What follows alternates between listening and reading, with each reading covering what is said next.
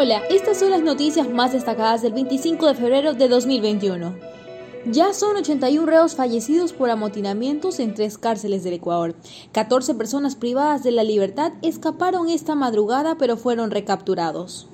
El Instituto de Seguridad Social de la Policía ya tiene grave impacto en sus finanzas. No hay dinero para prestaciones. Este instituto tiene problemas para dar créditos a sus afiliados. Ayer fueron detenidos cuatro exfuncionarios del ente. San Borondón pide a Guayaquil unirse a la importación de vacunas. El alcalde del cantón, José Yunes, dijo que había hablado con Cintia Viteri para firmar un convenio. Países de América expresan su descontento por la lentitud de la entrega de vacunas.